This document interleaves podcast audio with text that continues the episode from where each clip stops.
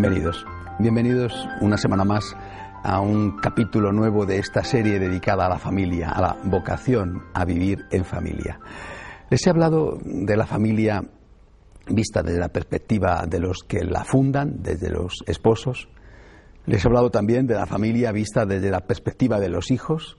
Y en el último capítulo, la semana pasada, les hablé de la familia de los hijos, es decir, de cómo comportarse eh, ante las familias que fundan los propios hijos y que, sin, quizás sin estar nosotros de acuerdo, pero de alguna manera eh, nos inmiscuyen en ellas. Bueno, eh, en, en, todos estos capítulos han aparecido, he ido presentando distintas situaciones difíciles y también he ido presentando cómo hacerlas frente, tanto desde el punto de vista humano como desde el punto de vista espiritual.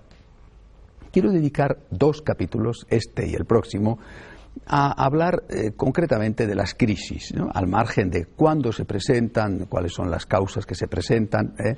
Eh, por ejemplo, si es la crisis en los primeros años de matrimonio, si es la crisis que generan tus padres cuando se divorcian. Bueno, hablar de las crisis. Y por un lado, las crisis que todavía tienen solución, cómo hay que intentar encontrar esas soluciones o las crisis que ya no tienen solución y cómo hay que afrontar esas situaciones. Vamos a, en dos capítulos a afrontar este problema que efectivamente son cada vez más frecuentes y, siempre, siempre una causa de enorme sufrimiento para todos, ¿eh? para los esposos, para los hijos, eh, para los abuelos, sufrimiento para todos.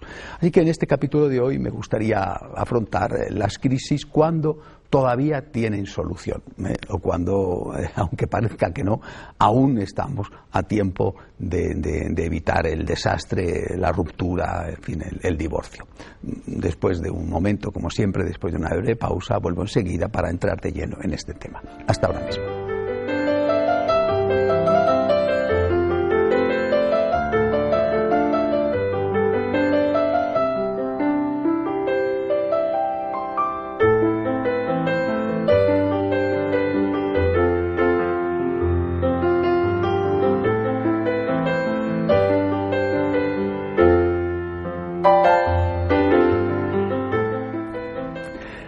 Amigos, les estaba diciendo que me gustaría en este capítulo eh, hablar de las crisis cuando todavía tienen solución. Y quisiera eh, afrontarlo desde dos perspectivas, la humana y la específicamente cristiana espiritual. Eh, desde la perspectiva humana, lo, lo, primero que hay que decir es que tener crisis es normal y debemos considerarlo como algo normal, como una consecuencia inevitable normal de la vida, incluso como algo que puede tener eh, su, aspecto positivo porque puede ayudarnos a madurar, ayudarnos incluso a mejorar la calidad de nuestro amor. Eh, en cambio, por desgracia, en nuestra época eh, es cada vez más frecuente encontrarte con personas que delante de los problemas, delante de las crisis, se ponen nerviosas no por la crisis en sí, por el problema en sí, sino porque consideran extraordinario, raro, injusto ¿eh? el tener un problema. Yo creo que en ese sentido nuestros mayores estaban acostumbrados a los problemas más que nosotros. Eh, al haber eh, ido haciendo una sociedad, un tipo de vida cada vez más cómodo, cada vez más comodón, ¿verdad? Estamos menos preparados no solamente para afrontar los problemas, sino para afrontar el problema de tener un problema. Si cuando, por ejemplo, empieza la televisión, la gente tenía los canales que tuvieran, ¿verdad? Eh, y se levantaban cada vez que querían tener un canal. Y hoy con el mando a distancia vamos cambiando los canales, eh, que son una montaña, un montón de canales, ¿verdad? Esto nos ha acomodado, nos ha hecho más eh, blandos, más incapaces de hacer esfuerzos. Es un ejemplo bobo, ¿no? Pero eh, nuestros mayores han afrontado veranos con tanto calor como ahora sin aire acondicionado. Bueno, y no pasaba nada, sobrevivían, ¿no? Supongo que tenían abanicos de mano. ¿eh? ¿Cómo vivían cuando no había luz eléctrica, y vivían. ¿eh? cada vez que pienso en aquellos misioneros españoles que patearon, es decir, que recorrieron andando o, sobre unas sencillas cabalgaduras todo el continente evangelizando. Un fray Junípero Serra, por ejemplo, que desde México llega hasta lo más profundo de California. Pienso, bueno, aquella gente es que estaba hecha de otra pasta. No, lo que sucede es que afrontaban las dificultades de la vida con normalidad.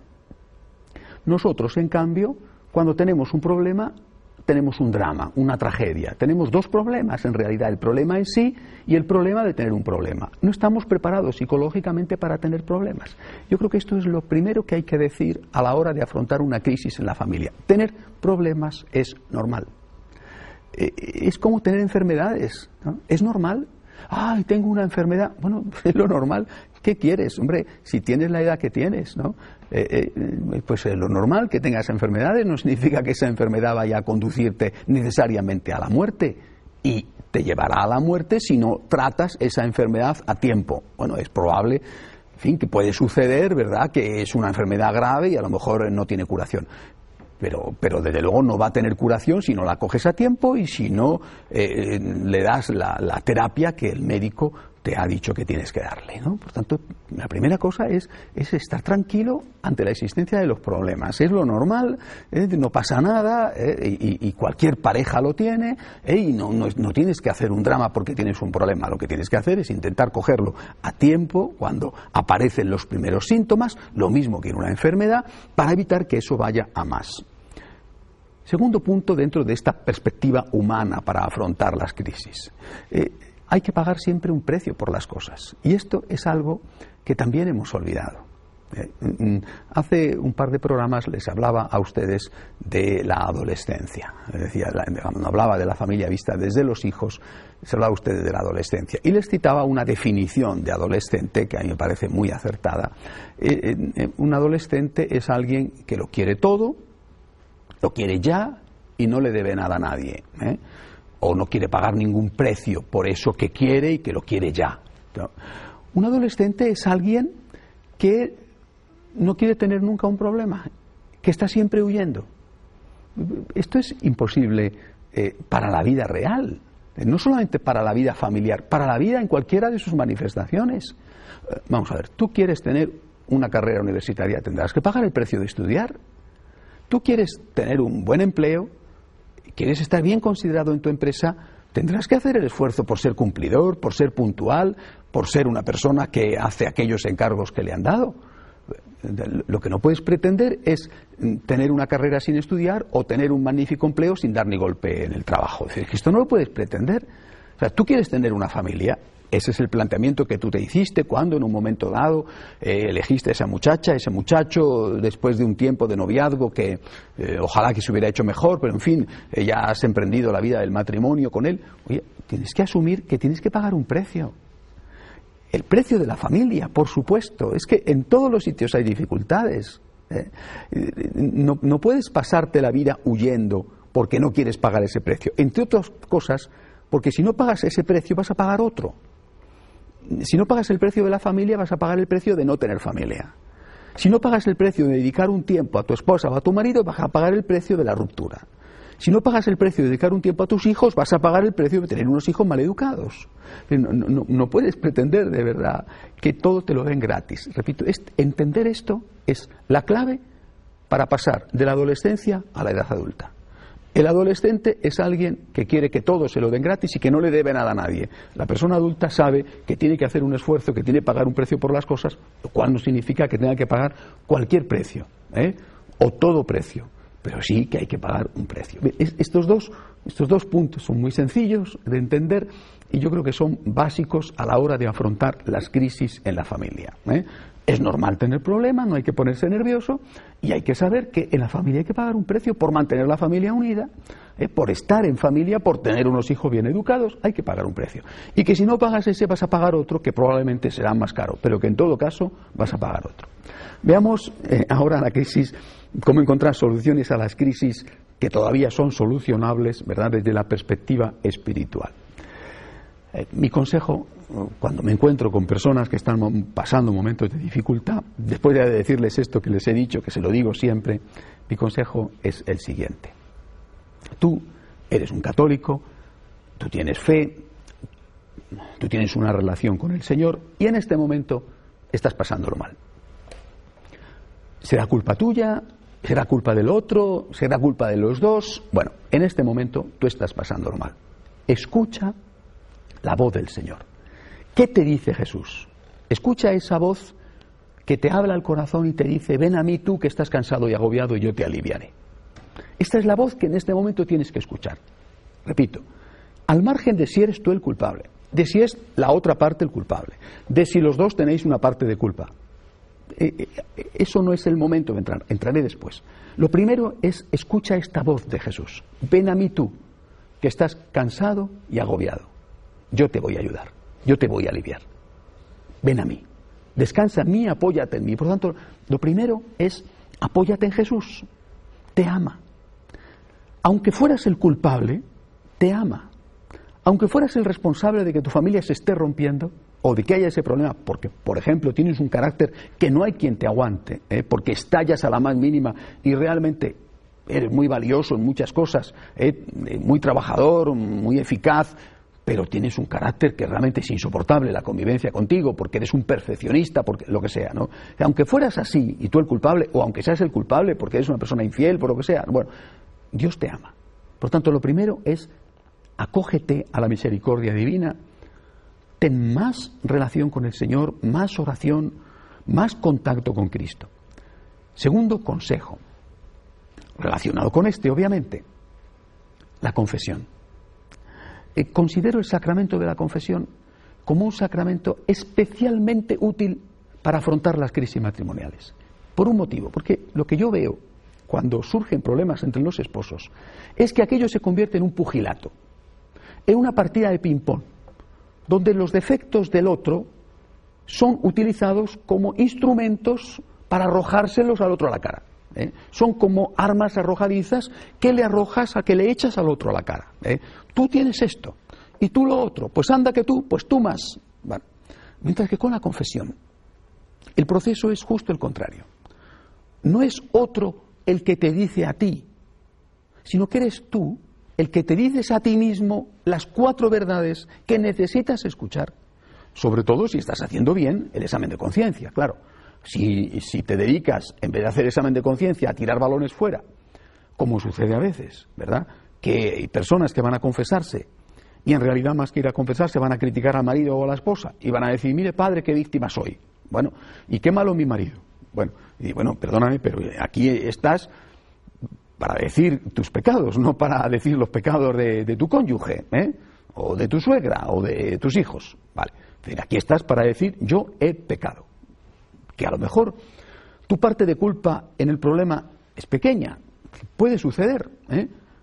Quizá no es tan pequeña como tú piensas, pero bueno, imagínate que tienes razón y que es pequeña. Pero aquí de lo que se trata es de que reconozcas tu parte de culpa. Esto es fundamental. Para poder encontrar una solución esto es fundamental. Pero incluso aunque no hubiera solución, es fundamental para que no vuelvas a cometer en el futuro los errores que has cometido. Si no aprendes nada de los problemas que has tenido y de las equivocaciones que has hecho, si no aprendes nada, por ejemplo, de que no hiciste bien el noviazgo y de que por eso te casaste con quien no tenías que haberte casado, pues volverás a cometer los mismos errores. Por eso, más oración, más confesión. Y a continuación, no solamente el apoyo directo que el Señor te da con la oración, con la confesión, con la Eucaristía, sino también el apoyo indirecto que el Señor quiere darte con una familia espiritual.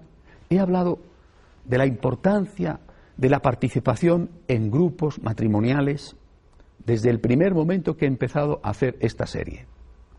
Cuando hay crisis es cuando más se pone de manifiesto la importancia, la utilidad de la participación en esos grupos. Claro, lo que pasa es que si tú vas a ir al grupo cuando ya las cosas están mal, pues las posibilidades de que ese grupo te ayude son menores que si tú estás participando en el grupo desde el principio. ¿eh? Eh, eh, siempre hay problemas, pero no lo mismo problemitas que problemones. Incluso los problemones pueden resolverse. Este capítulo está dirigido a los problemas que pueden resolverse, a las situaciones de crisis que aún, aún tienen solución. Bueno, pero si tú estás en un grupo, probablemente esas soluciones van a ser más fáciles de encontrar y las crisis no van a ser tan graves, tan agudas y por lo tanto no va a ser tan difícil encontrar ayuda, encontrar solución. En cualquier caso, ¿eh? el Señor dice que Él está presente donde dos o más están unidos en su nombre. Él quiere estar presente en tu familia, ¿eh?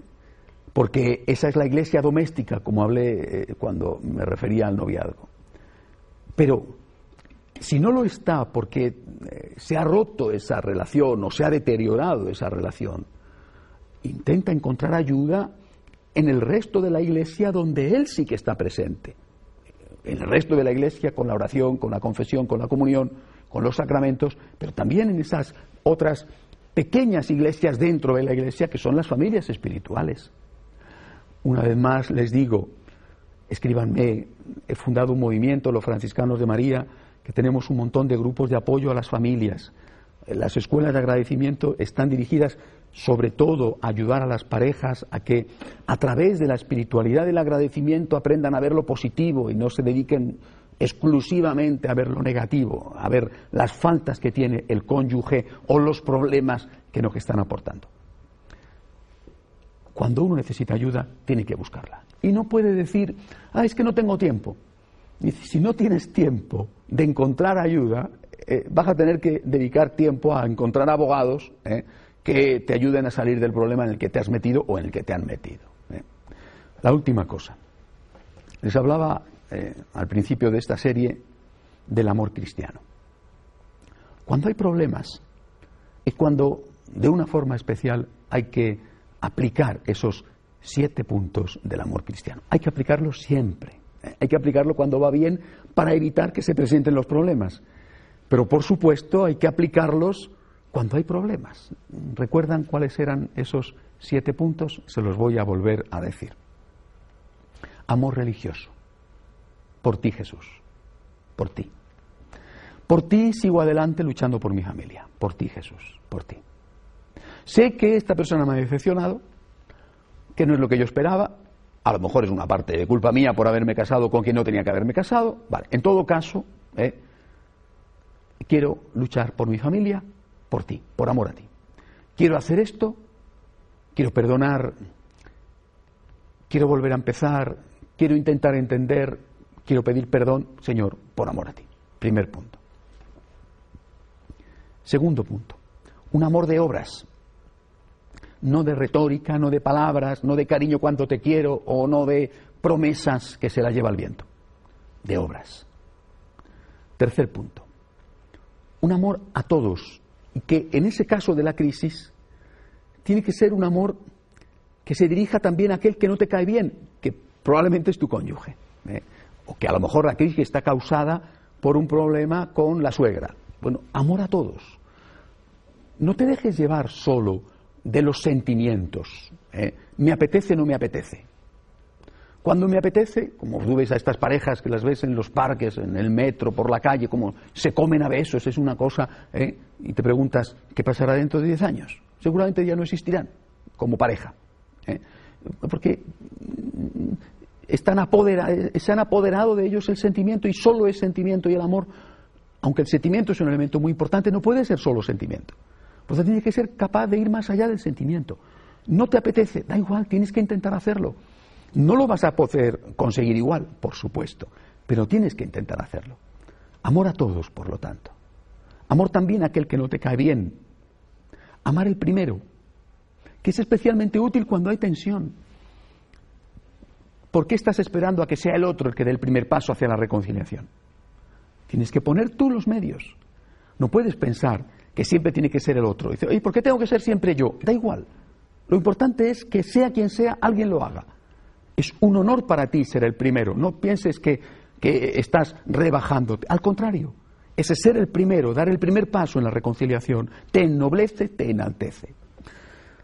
Cuatro puntos, quedan tres. Una pausa eh, y dentro de unos minutos, dentro de unos segundos, volvemos de nuevo para decirles los tres puntos siguientes. Volver a empezar, perdonar y pedir perdón y ponerse en el lugar del otro. Hasta ahora mismo.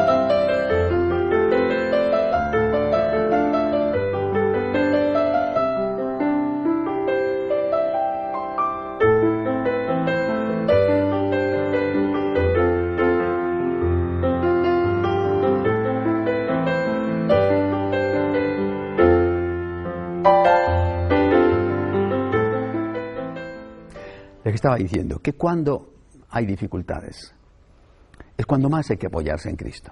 Es cuando hay que escuchar esa voz del Señor, ven a mí tú que estás cansado y agobiado y yo te aliviaré.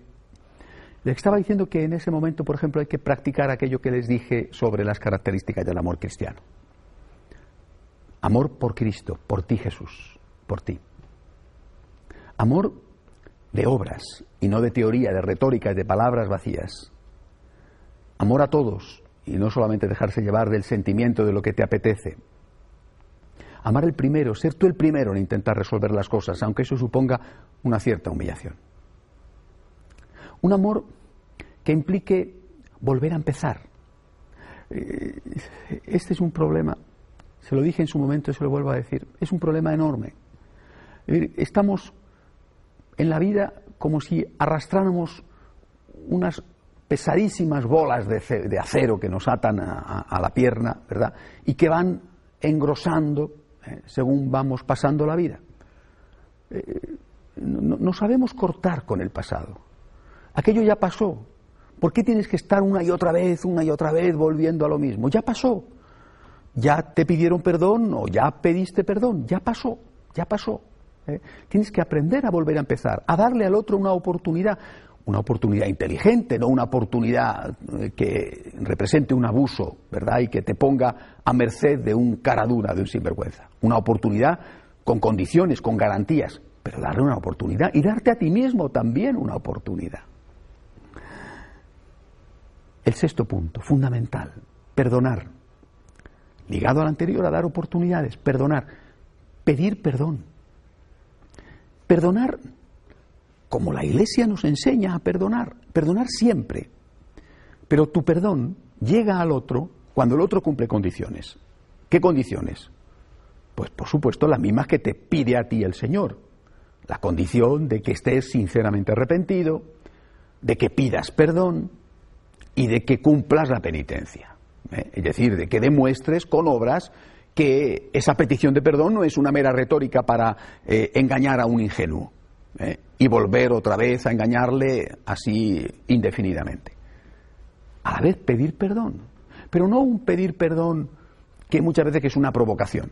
¿eh? Mm, bueno, cariño, perdóname. hombre, eso, eh, en fin, eso está bien, pero eso no es suficiente. Tiene que ser un pedir perdón, insisto, como la Iglesia nos enseña, es decir, con un serio propósito de enmienda. Después hay cosas que no siempre son fáciles de corregir. Por ejemplo, los problemas del carácter, ¿verdad? Cuántas veces en la confesión escucho personas que están muy arrepentidas, ¿no? Padre, ¿qué puedo hacer? Caigo una y otra vez en lo mismo, tengo un genio ¿eh? y, sé que hago daño en mi familia y me hago el propósito y caigo una y otra vez y, y aunque lo intento sinceramente, en cuanto me descuido ya se me ha escapado otra vez. Bueno, esto por lo menos en España es muy frecuente. Yo no sé si en Latinoamérica eh, esto es tan frecuente. Los españoles, por desgracia, somos así. Tenemos muchas virtudes, pero este es uno de nuestros defectos nacionales. Bueno, pero al menos tienes que estar volviendo a empezar poniendo el mayor empeño posible en corregirte. Y, decirle al otro con humildad, mira, de verdad, ya sabes cómo soy, intento, ayúdame, no quiero cambiar, eh, ten paciencia conmigo. El último punto ponerte en el lugar del otro. Buena parte de los problemas suceden porque no somos capaces de meterlos en la piel del otro. Es una mujer, no puedes pretender que sea un hombre. Es un hombre, no puedes pretender que sea una mujer. De cómo puede un hombre entender a una mujer, cómo puede una mujer entender a un hombre, cómo puede un hombre meterse en la psicología de una mujer o una mujer en la psicología de un hombre. Santa Teresa decía que es imposible que un hombre entienda a una mujer, ni siquiera aquellos que creen que las entienden, decía Santa Teresa. Bueno, y ella seguramente como mujer sabía de qué hablaba. Bueno, ya lo sé que es imposible. Para nosotros los hombres que es imposible y me imagino que también para las mujeres. Pero hay que intentarlo. Ponte en su piel, Procura comprenderla, comprenderle. Eso te va a ayudar muchísimo. En definitiva, las crisis forman parte de la vida, no hay que alarmarse. Como las enfermedades, lo que hay que hacer es cogerlas a tiempo, ¿eh? poner los medios naturales, ¿eh? los medios humanos y los medios sobrenaturales. Oración, confesión, Eucaristía y sobre todo mucho amor. Las crisis no tendrán solución, de eso hablaré en el programa siguiente, cuando no tienen solución. Pero cuando se cogen a tiempo, cuando hay amor, cuando uno se pone a la ayuda, dispuesto a recibir la ayuda de Dios, por lo menos lo que yo he visto es que muchas veces sí que tienen solución. Sobre todo si además de esa ayuda que da Dios directamente, dejas que te ayude indirectamente a través de algún grupo, a través de alguna familia espiritual. Hasta la semana que viene, si Dios quiere.